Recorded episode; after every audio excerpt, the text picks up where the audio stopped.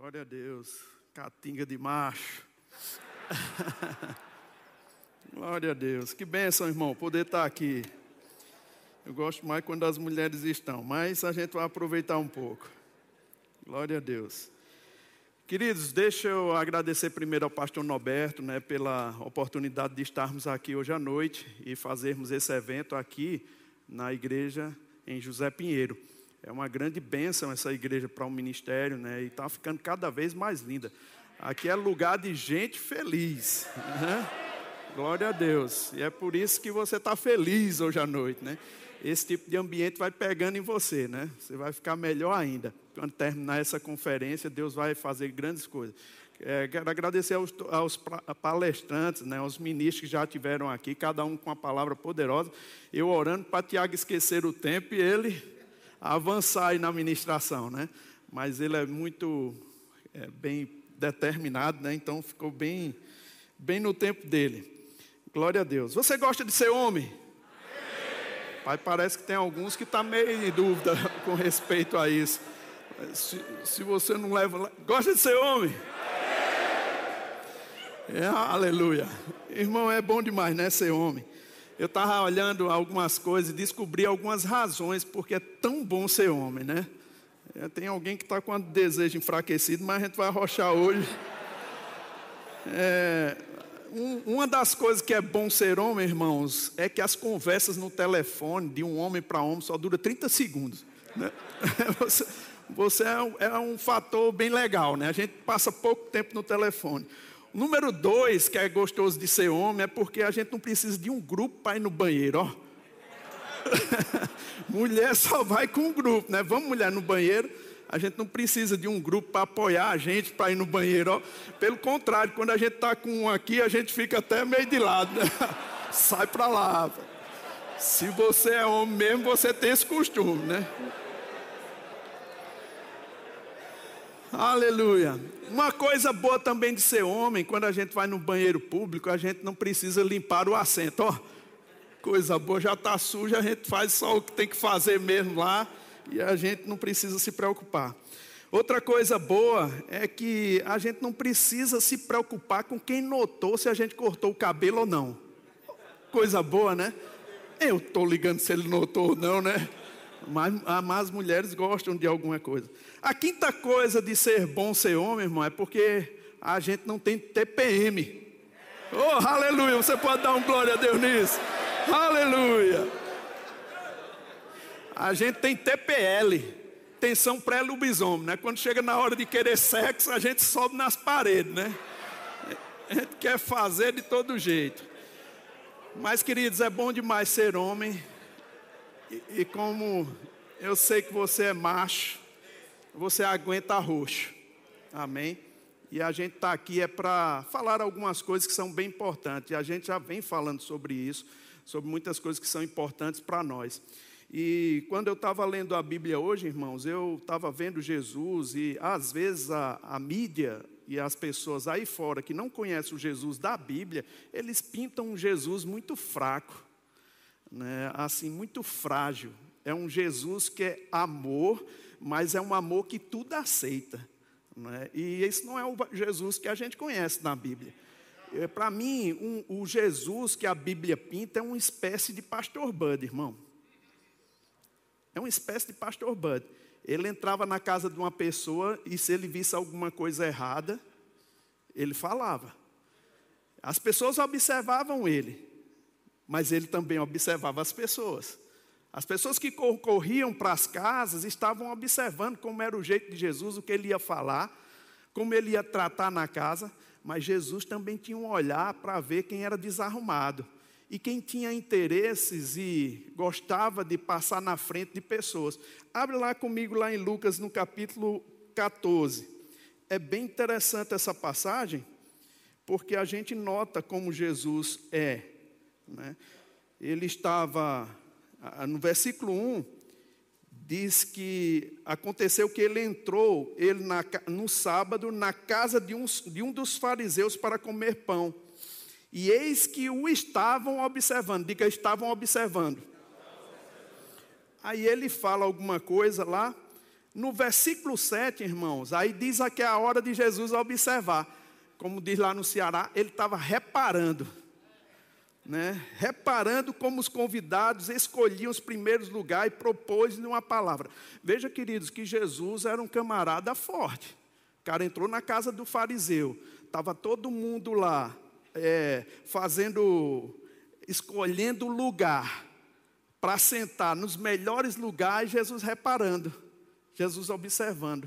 Aí Jesus propõe uma parábola. E essa parábola é dura, irmãos. Na casa de um fariseu, Jesus propõe essa parábola. Quando alguém for convidado para um casamento, não procures o primeiro lugar, para não suceder que, havendo um convidado mais digno do que tu, vindo aquele que te convidou, e também a ele te diga: dá o lugar a este, então irás envergonhado ocupar o último lugar. O que é que Jesus estava corrigindo aqui? Atitude. Uma atitude. E é interessante, queridos, que Jesus reparou essas coisas. Você acha que Deus hoje repara certas coisas na nossa vida? Repara, querido. E é por isso que a igreja existe. É por isso que a gente está aqui, para tratar coisas com, com, como um homem trata com outro homem. E eu gostaria de, nessa noite, de ser bem específico, né? não ter arrudeios para a gente poder lidar com certas coisas que são necessárias na nossa vida e que a gente saia mais que afinado. Porque quando a gente está no mundo, queridos, assim, a porta é larga, a gente faz de qualquer forma, de qualquer jeito. Né? A, nossa, a família do mundo é um padrão errado, um padrão que não é padrão para nós. De fato, eles não têm nenhum padrão de vida, mas na igreja, não. Na igreja tem. E se Jesus ele repara e você repara a vida de Jesus, algum, alguém tem alguma coisa para acrescentar na vida de, de, de alguém. Né? Eu acredito que Deus está nesse objetivo de acrescentar coisas para nós. Amém? Agora deixa eu te dizer uma coisa, queridos. Ontem João estava falando sobre mimimi, né? Crente mimimi, que fica doído com qualquer coisa, que que fala e, e me veio uma, um videozinho que eu queria soltar para ver se você não está assim. Se alguém falar alguma coisa com você ou se deixar você, passa esse vídeo aí, por favor. É bem curtinho.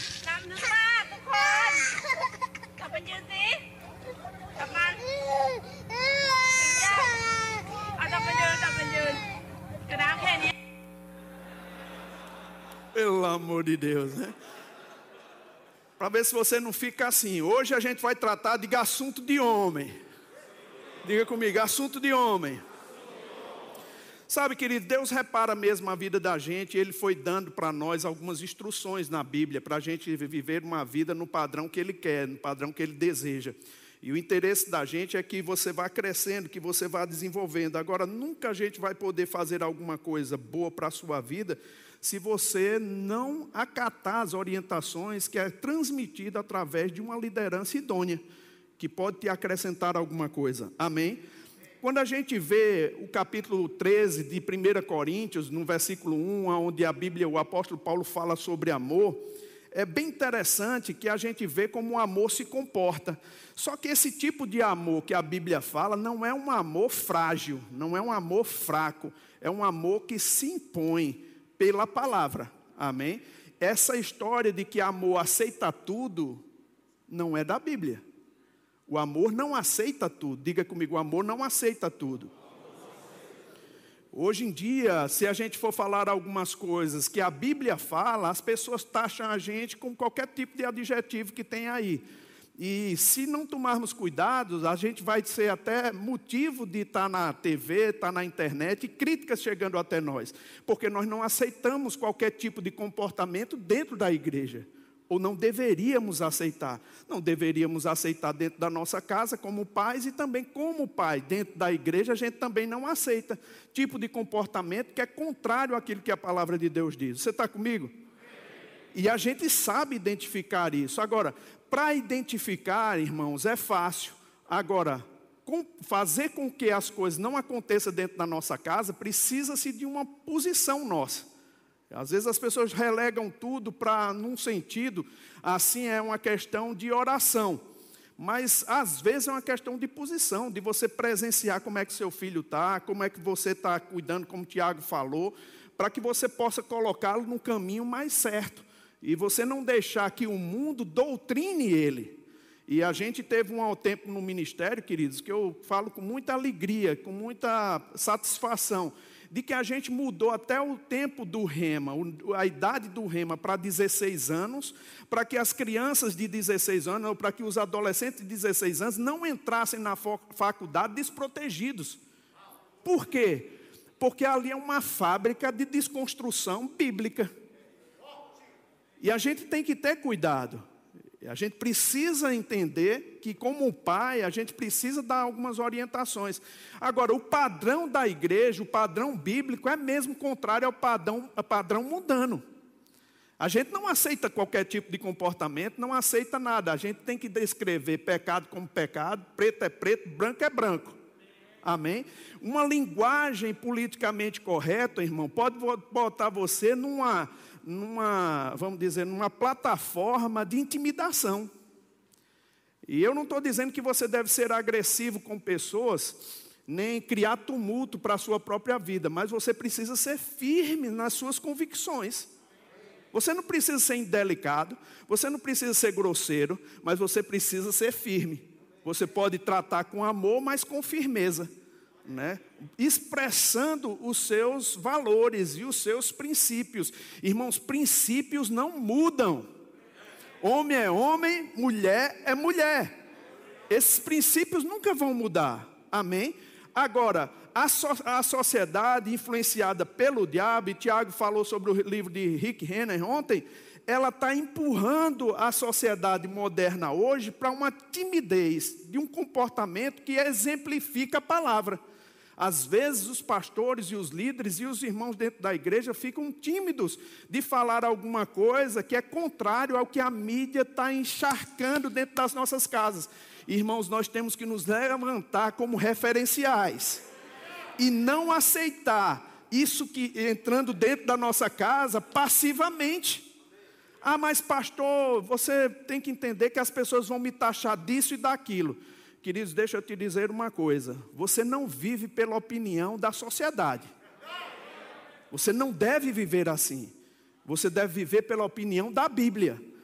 Agora, é muito interessante que eu vi uma lenda né, que falam sobre Charles Chaplin. E diz que fizeram um concurso de sósias de Charles Chaplin, queriam pegar a pessoa, nesse concurso, a pessoa que imitava melhor, ele que se parecesse melhor com ele. E Charles Chaplin resolveu participar desse concurso, sem dizer nada a ninguém. Aí ele foi participar e aí diz algumas coisas, você pode pesquisar na internet, algumas fontes dizem que ele tirou em vigésimo lugar, e outras dizem que terceiro lugar. O que é, que é que eu quero dizer com isso, irmãos? É que a opinião da sociedade, a opinião do mundo, você não presta nem para ser você mesmo. Charlie Chaplin estava lá, era ele mas pela opinião deles, eles não prestavam, ele não prestava nem para ser ele mesmo. Queridos, o que eu quero dizer com isso? Não se baseie na opinião da sociedade moderna.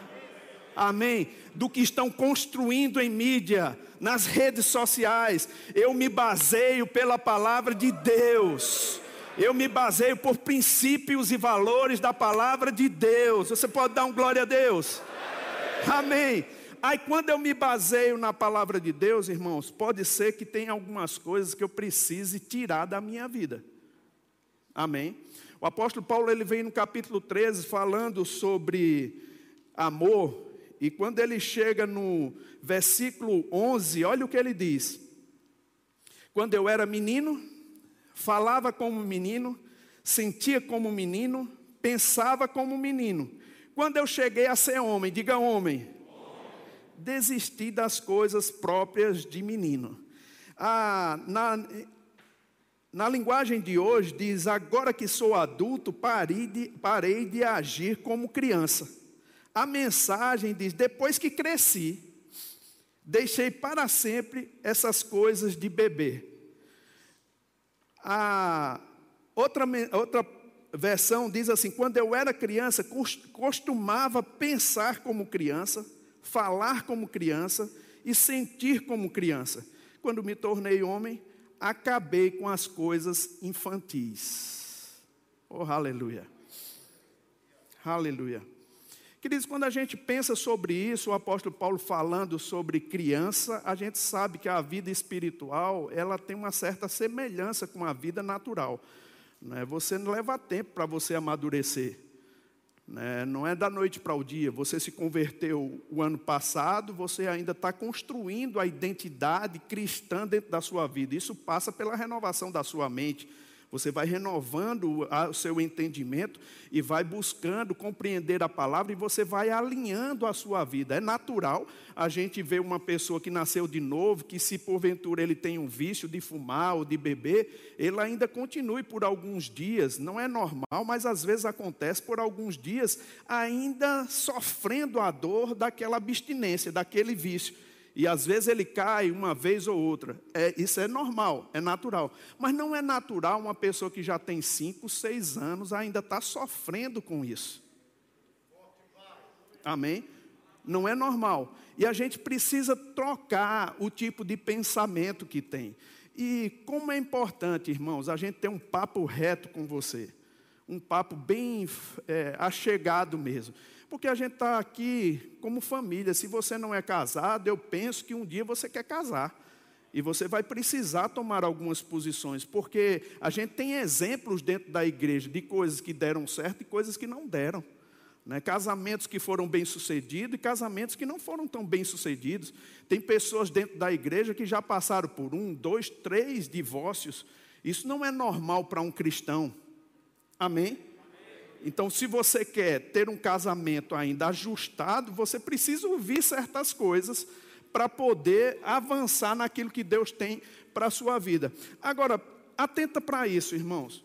Se para pilotar um avião é necessário fazer um curso, pilotar um avião que você consegue levar pessoas junto com você para um, um destino. É preciso fazer um curso, e um curso muito cuidadoso, né, para você não estragar a vida de pessoas num acidente, você não pensa que para fazer uma família ou para conduzir uma, uma família não seria necessário também você ter instruções de como fazer? É por isso que nós estamos aqui nessa noite. Né, para te instruir sobre coisinhas que são detalhes, mas que você não tome esse momento aqui somente como um momento de, vamos dizer assim, de devocional afirma o devocional, mas não anota nada para chegar em casa e meditar naquilo que foi dito de fato. E você vê como um espelho as áreas na tua vida que estão desarrumadas e que você precisa ajustar. Puxa, Tiago falou hoje, Rapaz, se essa área de finanças que me deixa desajustado, eu tenho que meditar um pouco mais naquilo, eu tenho que buscar pessoas que saibam de, de, é, dessa área para me orientar, para eu não incorrer em erro e levar minha família também. Amém? Às vezes, irmãos, como num carro, eu estava vendo né, um curso de, de direção defensiva, e o, o camarada estava dizendo que tinha 16 pontos cegos naquele carro que o motorista tinha que ter cuidado. E olha, num carro você leva quatro pessoas, não é? E quatro ou cinco pessoas, não é? E tem 16.7, imagina você conduzir uma família, conduzir uma empresa, conduzir uma igreja, você vai precisar de pessoas que te ajudem na orientação.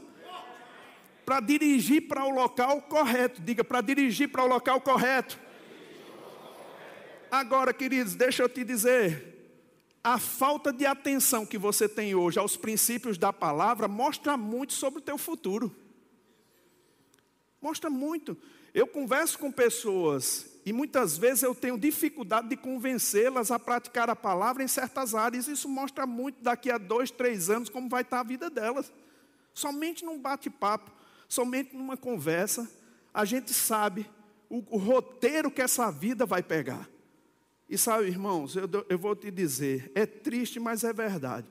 O tempo passa, o tempo voa e nem a poupança Bomerindos fica numa boa. Você tem que ser cuidadoso com a sua vida e cuidadoso com as, as decisões que você tem.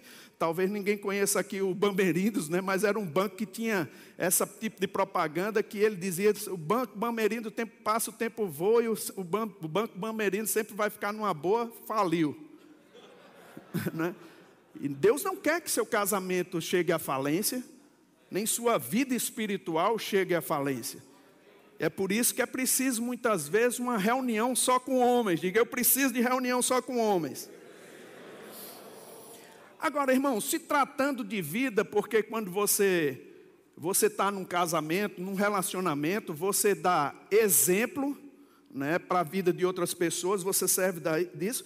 É bom que você tome cuidado, porque se você naufragar como um líder da sua casa, você leva também a sua família. Aí você diz: não, mas meus filhos já são crescidos, mas as marcas que deixa na vida deles são terríveis, irmãos. Pessoas, muitas vezes, eu, eu encontro famílias que filhos re, reportam ao tempo que tiveram de convivência com os pais para dizer o motivo do fracasso da vida deles também. Não existe um motivo, porque cada um tem as suas decisões, eu sei disso. Mas as marcas que foram deixadas, irmãos, mentalmente, prejudicam a vida dessas pessoas. E eu sou responsável pela minha casa e também pelos que, eu, que Deus me confiou para criar. Agora veja, eu estava vendo né, sobre um naufrágio, na verdade foi uma, uma, um pouso forçado de um, de um avião no rio Hudson, em 1900, deixa eu ver quando foi, em 2009. É, esse pouso foi bem, bem conhecido, porque o avião vinha e uns gansos canadenses, esses gansos canadenses, presta não, viu, Rafa? Entraram nas turbinas e destruíram as turbinas. E o piloto ele teve que aterrizar no Rio Hudson. Isso foi no dia 15 de, nove... de janeiro de 2009. A perícia desse piloto, irmãos, fez com que as, as reportagens considerassem como um milagre do Rio Hudson, porque ele salvou 155 pessoas que estavam a bordo, entre tripulantes e passageiros. A perícia desse piloto.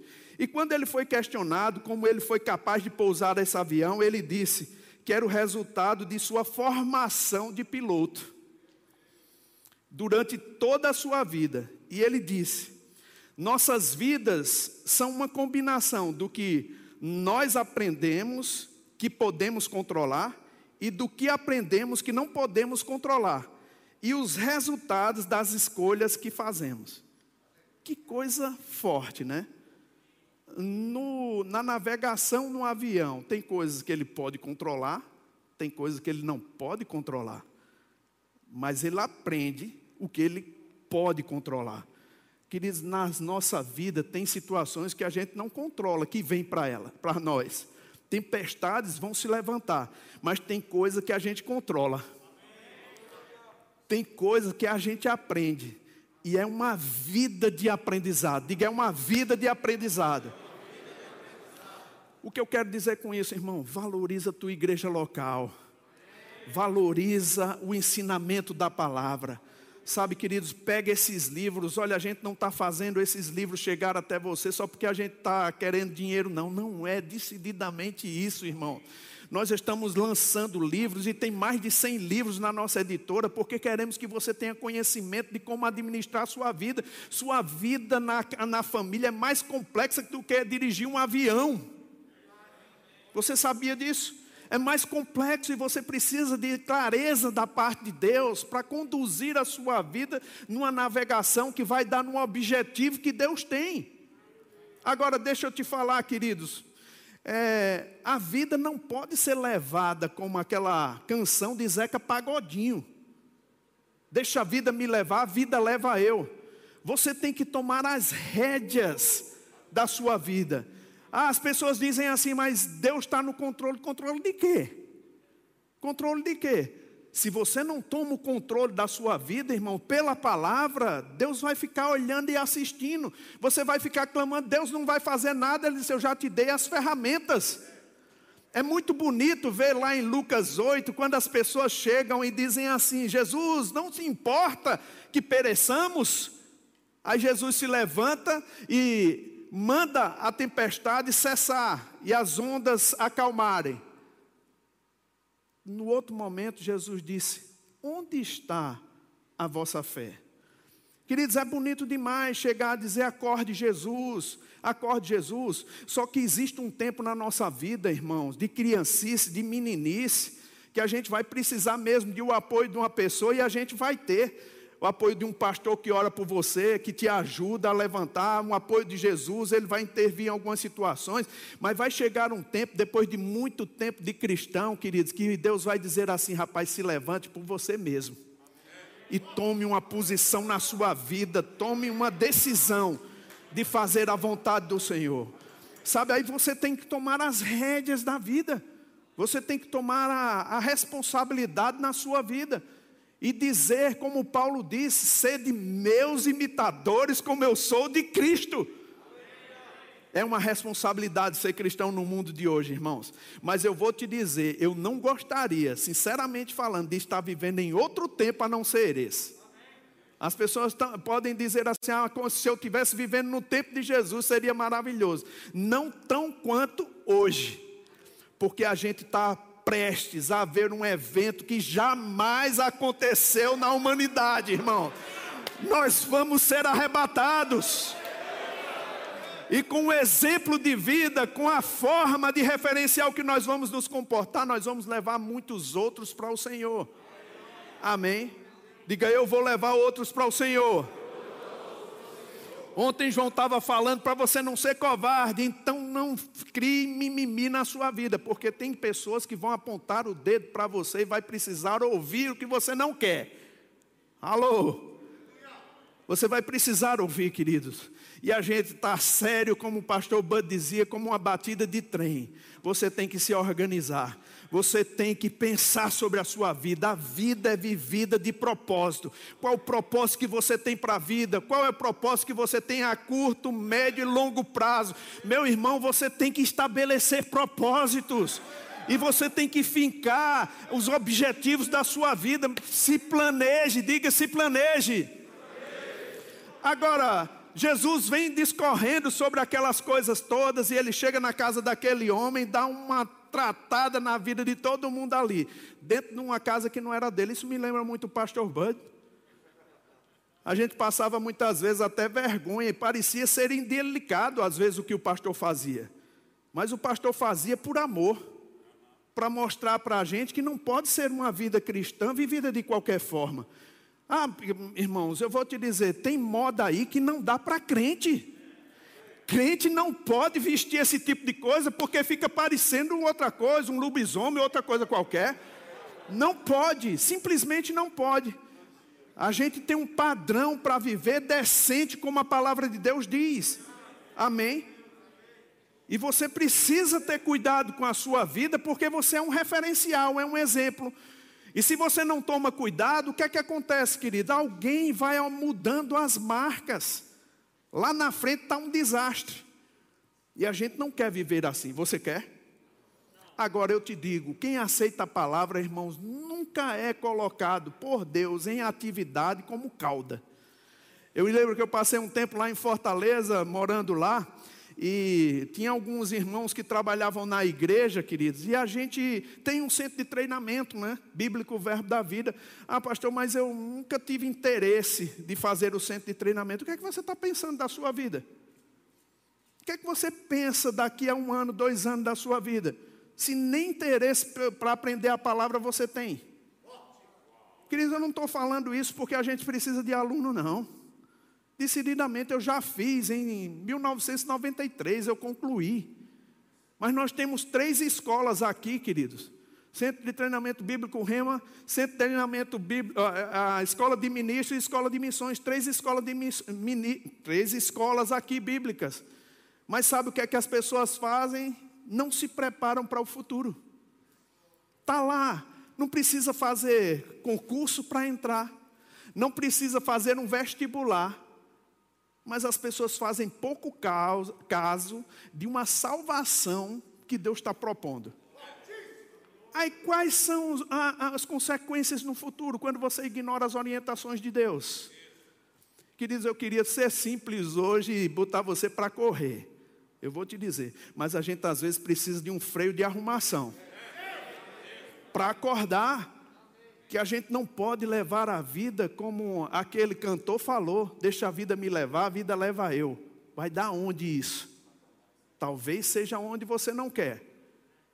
E para não, não ir para onde eu não quero, eu preciso decidir pela minha vida. As pessoas dizem assim, ah, mas pastor, eu estou orando para buscar o plano de Deus. Enquanto você busca o plano de Deus, vai fazer o rema. Enquanto você busca o plano de Deus, vai fazer escola de ministros. Enquanto você busca o plano de Deus, vai fazer escola de missões. Irmãos, a sabedoria, a Bíblia diz que ela tem que ser comprada com ouro e com prata. Compre. Compre. Eu me lembro muito do um tempo passado, quando a gente estava aqui em Campina Grande abrindo a igreja, João Roberto deve lembrar disso. Nós recebemos uma missionária aqui chamada Alexandra Fleed. E ela veio dos Estados Unidos e morou na casa do pastor Bud. E morou um tempão. E ela nos ensinava. Naquele tempo, irmãos, a igreja e a escola não tinham condição de dar uma oferta para ela. A gente dava o que podia. Mas eu me lembro que ela pagava 300 dólares para morar na casa do pastor Bud. Quando eu vi a Alexandra pagando para o pastor Bud, eu fiquei assustado. Eu disse, pastor, o que é isso? Aí ela disse, ela paga para morar aqui. Aí eu disse, pastor, mas a gente não podia ajudar não a igreja a pagar. Não, irmão, deixa eu falar uma coisa para você. Deixa ela pagar, porque ela está comprando sabedoria. Ela precisa se esforçar para pagar. No outro tempo, Deus vai abençoar ela. Mas sabe o conceito da gente, queridos? Tudo de graça. A gente só quer se for para o rema ou se for para a escola de ministro, tudo de graça. Aí você não se esforça para fazer uma coisa. E quando não há esforço, não há valorização. Você não valoriza uma coisa que chega de graça para você muitas vezes, irmãos. E você precisa criar valores nos seus filhos. Você está comigo? Eu sou pai. Ah, como eu desejaria dar muita coisa para minhas filhas, irmão, desde o pequeno. Mas a gente sabia, fazia o seguinte: ore a Deus. Deixe Deus trazer para você. A fé que a gente tem, que trouxe isso, isso e isso, vai trazer para você também. Eu sou pai, irmão, eu queria fazer isso. Mas porque eu não fiz? Simplesmente, irmão, porque eu queria dar ensinamento a elas. Tem muita pessoa dentro da igreja, irmão, com cara de mendigo. E que Deus não pode fazer nada enquanto você não muda a decisão. Enquanto você não se comporta bem. Agora você diz assim, mas pastor, é, é, difícil, o senhor não sabe onde é que eu moro. Irmãos, eu conheci um grupo de pessoas que vinham de Arco Verde, segunda, quarta e sexta, e ainda era alguns dias que tinha na semana que era aula de consagração. Eles vinham todo dia e voltavam todo dia. Dá mais ou menos, quem é de Arco Verde aqui? 200, 200 e 260, 280 quilômetros, dependendo de onde você sai daqui de Campina Grande. Fazendo as contas, Canrumbé disse para mim que é mais ou menos 70 e poucos mil quilômetros por ano que eles gastaram. Sabe quanto é que é 70 e poucos mil quilômetros? Quase duas vezes uma volta ao mundo. Uma volta ao mundo pela linha do Equador 40, quase 40 mil quilômetros. Eles deram quase duas voltas ao mundo para buscar sabedoria. Eu te pergunto, irmãos, isso não custa não? Isso não é um sacrifício não? Sabe o que é que Deus chama isso? Avivamento, irmão avivamento. Isso é um avivamento e você tem que estar disposto mesmo a ter esse tipo de comportamento para buscar sabedoria, para buscar aquilo que você está precisando. Ah, mas pastor, você não conhece a minha família, irmãos. Eu conheço Deus. E Ele pode dar jeito a teu casamento, Ele pode dar jeito à tua família, Ele pode dar jeito às tuas finanças, se você quiser. Diga é pela fé. Agora a fé é um comportamento, irmãos. Sabe, esse tipo de comportamento nos desperta a fazer a vontade do, do Senhor. Eu vou te dizer, eu não vou deixar a minha vida me levar, não. Eu vou levar a minha vida para o lugar onde Deus quer. Eu estou disposto, irmãos, a estar tá melhor amanhã do que hoje, a estar tá daqui a um mês melhor do que hoje, daqui a um ano muito melhor, porque quem decide as coisas na minha vida sou eu, diga, sou eu. Aleluia. Agora, você pode assistir às coisas e você não fazer mudança nenhuma no curso da sua vida. A gente está apresentando. Esse piloto, ele teve esse, essa circunstância que veio sobre eles, né? E eles tomaram uma decisão. ele tomou, precisou tomar uma decisão. Eu vou baixar no Rio Hudson. Salvou a vida de todo mundo. Querido, deixa eu te dizer uma coisa. Uma decisão sua hoje pode salvar a vida da sua família. Uma decisão sua de dizer: Eu vou mudar. Ah, não vou esperar ninguém mudar. Eu vou mudar. Ah, não é Deus mudar, Deus é imutável. Eu vou mudar. Diga, sou eu que vou mudar. Amanhã eu vou estar melhor. Diga, amanhã eu vou estar melhor. Daqui a um ano, eu vou estar muito melhor. Aleluia. Irmãos, é de propósito que a gente faz as coisas. Eu vou estar com um casamento melhor, eu vou estar com as minhas finanças melhor, eu vou estar com o meu relacionamento com Deus muito melhor. Diga é pela fé. Aleluia. Faça valer a vida, meu irmão. Faça valer a vida, porque nós damos acesso a Deus a mexer com o nosso futuro. Quando nos comportamos bem agora. Queridos, eu não sei de você, mas eu já vejo na Bíblia pessoas que escolheram viver de santidade para Deus, porque eles contemplavam alguma coisa maior. Esses prazeres momentâneos da vida, meu irmão, não vale nada em comparação ao que Deus tem preparado para você. Moisés trocou. Trocou os tesouros do Egito, fama, o que você pudesse, pudesse imaginar trocou pelo opróbrio de Cristo, pela vergonha de ser chamado um cristão, de um crente, ele trocou pela excelência do que ele contemplava. Nossa vida é passageira, meu irmão, mas os resultados da nossa vida, eles são eternos. E eu quero te convidar hoje para tomar um momento de consagração. Sabe assim, irmãos, eu sei que tem muita gente que espera que momentos de consagração eles sejam recheados de muita emoção de muito choro, de muita paz. Quando a gente vê uma pessoa, um homem chorando, e rapaz, ele ali houve uma, um arrependimento, houve uma consagração, e Deus vai mudar. Às vezes, irmão, choro não significa nada. É uma decisão. Uma decisão. Hoje eu tomo a decisão. Meus olhos não vão ver qualquer coisa. Eu não vou tratar minha esposa de qualquer maneira eu vou lidar com minhas finanças de uma maneira correta, como foi falado aqui.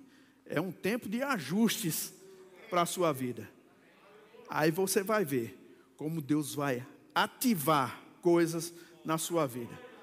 Queridos, deixa eu te despertar com isso. Deus ele tem mais interesse de manifestar as bênçãos sobre a sua vida do que você tem sobre a sua vida mesmo. Porque se ele consegue te levantar, ele arrasta muita gente. Amém? É somente você dar oportunidade de mudança de caminho e Deus enviar bênção sem medida sobre a sua vida. Você está pronto para isso? Não liga para que as pessoas vão dizer, irmão. Talvez você tenha que ser bem radical mesmo. Sabe, até talvez desconectar coisas da sua vida que está distraindo você, atrapalhando você talvez uma TV, talvez um jogo de futebol, talvez alguma coisa que seja lista, mas que você tem que amputar, cortar, porque você anela por coisas, tempo melhores. Quando a gente pensa sobre nossa vida dessa maneira, queridos, a gente tem que ser calculista mesmo. Jesus mandou: quem é que vai à guerra e não senta calcular? Quem é que vai construir e não senta calcular? Você tem que calcular, você tem que chamar a existência. Como é que eu quero estar daqui a um ano? Aí você diz, rapaz, eu preciso fazer esse sacrifício. Eu estava conversando com alguns jovens para encerrar, numa mesa. E a gente batendo um papo sobre a vida, sobre as escolhas, sobre decisões a curto, médio e longo prazo. Eu fiz uma pergunta simples para ele. Eu digo, me diga uma coisa: o que é que vocês pensam da vida de vocês daqui a cinco anos? Como é que vocês querem estar? Como é que vocês querem estar daqui a 15 anos? Como é que vocês querem estar? Eles não tinham parado para pensar. Sabe que é o, o, o caso de muita gente aqui? Que não parou para pensar o que você quer daqui a cinco anos sobre a sua vida. Não parou para pensar o que é que você quer daqui a 15 anos Irmão, se Deus não está dando plano nenhum, é como o irmão Rega fala. Deus tanto fala quando fala, quanto quando não fala. Planeje. Você planeja a sua vida. A Bíblia diz que os planos pode ser, o coração do homem faz planos, mas a resposta certa vem da parte do Senhor, da boca do Senhor. Não é problema fazer o plano. Se Deus quiser mudar, ele toca e muda. Mas isso construiu em você. Não deixe a sua vida passar sem você ter esse objetivo. Sabe, queridos, eu fico olhando assustado às vezes alguns jogadores de futebol, alguns lutadores que são cristãos, alguns cantores, que eu fico pensando, rapaz, qual é a ponte que eles estão fazendo com o futuro? Porque muitas vezes a carreira para o jogador de futebol é muito curta. Qual é a ponte lá na frente? Qual é a ponte? O que é que eles estão pensando? As pessoas não costumam calcular isso na vida. E como cristão, irmãos, a gente não pode levar tudo na espiritualidade. Não pode levar assim. Essa, eu falo na espiritualidade, deixa eu mudar. Tudo é espiritual, tá bom? Mas você não pode levar a coisa assim sem calcular, sem planejar, sem pensar sobre isso. Não é ansiedade, não. Não é preocupação, não é planejamento. Quando a gente ia para São Paulo, no tempo lá para trás, nos anos 90, eu ia de carro com minha família, a gente não tinha GPS, querido. A gente tinha que aprender a andar com guia quatro rodas. Quem já andou com guia quatro rodas aqui? E a gente tinha que calcular direitinho. Hoje o GPS dá o, o, horário que você chega, dá os postos de gasolina, dá a estrada bem direitinho. Se você erra, ele recalcula. Naquele tempo a gente não tinha isso, não. Hoje em dia as pessoas são mal acostumadas no sentido a se planejar, porque tem tudo na mão. Aí o que é que isso acontece, querido? Isso faz com que você fique frágil sem pensar em coisas que são necessárias, sem desenvolver a sua mente para pensar em coisas, calcular coisas. Você entende isso? A gente tinha que sentar para fazer um plano de viagem, um plano de voo. Querido, não leve a vida de qualquer forma, não. Não coloque tudo na responsabilidade de Deus. Deus te dá um plano, querido, uma visão, mas você tem que saber o que vai fazer. Talvez alguns aqui é mesmo voltar para uma faculdade. Deixa eu te dar uma palavra. Ah, mas à porta do ministério eu tenho um chamado ministerial. Mas, irmãos, Deus pode te dar uma oportunidade para tu fazer uma faculdade, para ter uma ferramenta a mais. Ah, mas pastor, são sete anos. Sete anos, irmão, se você não cuidar, você vai olhar para trás e rapaz, eu podia ter feito e não fiz. Eu não estou falando para você esfriar, não. Eu estou falando para você também ser um exemplo até lá dentro. Eu vi gente do nosso meio, irmão, fazendo, voltando a fazer faculdade, porque elas perceberam, assim, rapaz, o ministério pede isso agora de mim. E eu vou me preparar para poder me encontrar lá na frente e poder ajudar mais pessoas. Isso é possível dentro de um cálculo, dentro de um planejamento de voo estratégico para a viagem aonde você quer chegar. Você entende isso? Eu sempre digo, irmãos, olha, Deus tem uma visão para cada um. Agora, mesmo quando Deus dá uma visão, Ele te dá um tempo de preparação. Ele te dá um tempo de preparação. Muitas pessoas, quando às vezes eles pensam em ir para um país, eles querem ir ontem, só porque Deus falou agora. Irmão, toma um exemplo do pastor Bud. Quando ele vê, ele recebeu a direção de vir para o Brasil, ele foi para o Rema nos Estados Unidos, passou dois anos ainda. E ele não chegou no melhor de Deus para a vida dele, no primeiro ano, no segundo ano, no terceiro ano, no quarto ano, no quinto ano.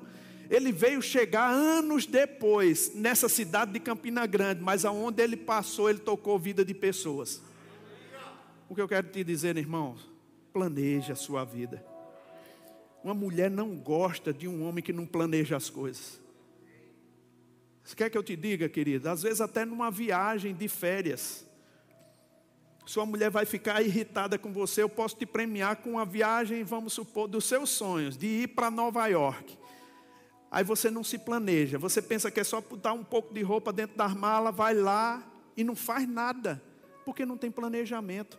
Aí tua mulher vai ficar entediada mais do que quando estava aqui em Campina Grande. Por quê? Porque não houve um planejamento. Sentar, o que é que a gente quer ver?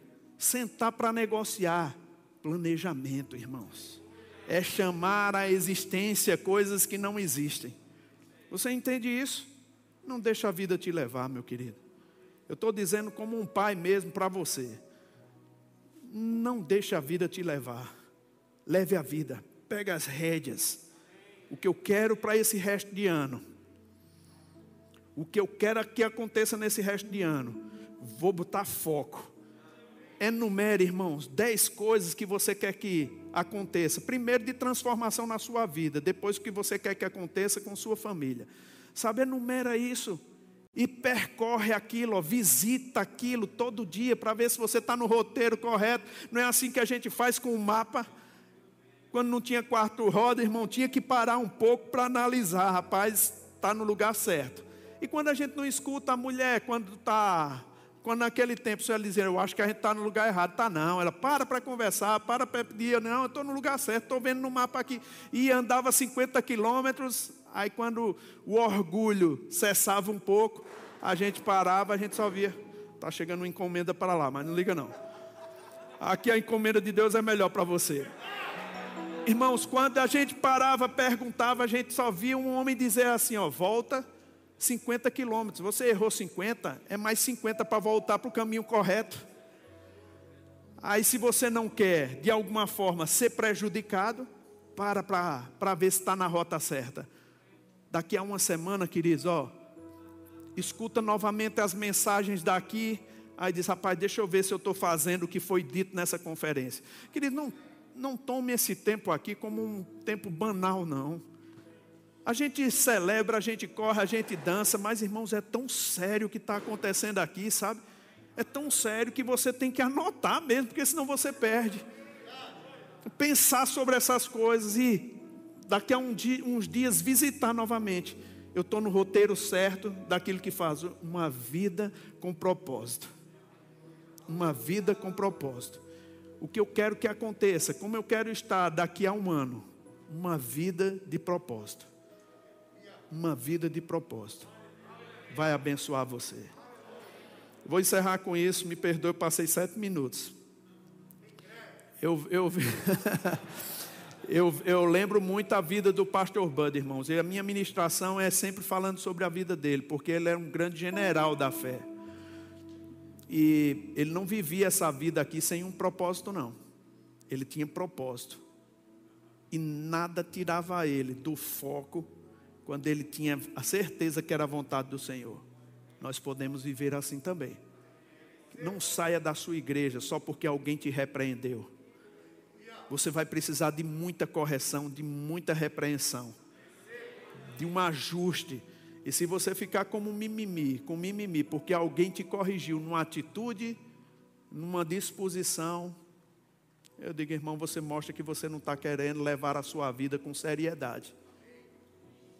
Se você quer viver com seriedade, escute a liderança que Deus colocou na sua vida. Às vezes eles vão dizer coisas que você não quer ouvir. Às vezes um não, um espere, um sim vai chegar. Mas vai ser para o teu benefício. Amém, queridos? Eu quero que você feche os seus olhos agora e a gente vai orar consagrando a nossa vida ao Senhor. Oh, aleluia. Pai amado, em nome de Jesus, Somos todos homens aqui, Pai. E queremos dizer em alto e bom som que não somos donos da nossa vida. Você é o Senhor. E você pode dizer, Senhor, o que você quer na nossa vida. Não queremos chegar naquele dia, Pai, e ouvir de Jesus, porque me dizem Senhor, Senhor, e não fazeis o que vos mando.